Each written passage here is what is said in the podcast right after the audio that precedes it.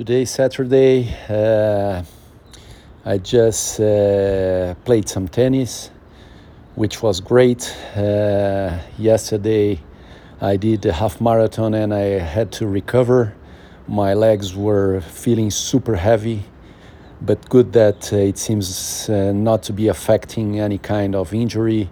It was just uh, really the sore in the muscle because of the, the, the big effort so time to recover and uh, it was great choice to to do some some hitting in the tennis.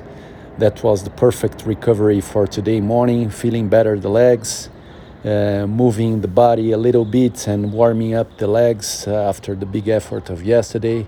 So that's great not only for my body but for my mind uh, reaching the end of the year, uh, doing in the past weeks all the three sports and combining today with some tennis, that's uh, really great.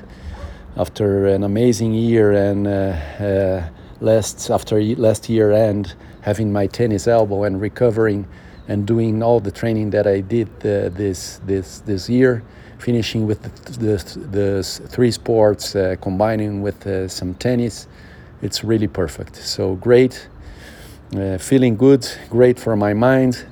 Uh, and today, I don't know if in the afternoon I will still do some biking. If I do, I will do super, super easy.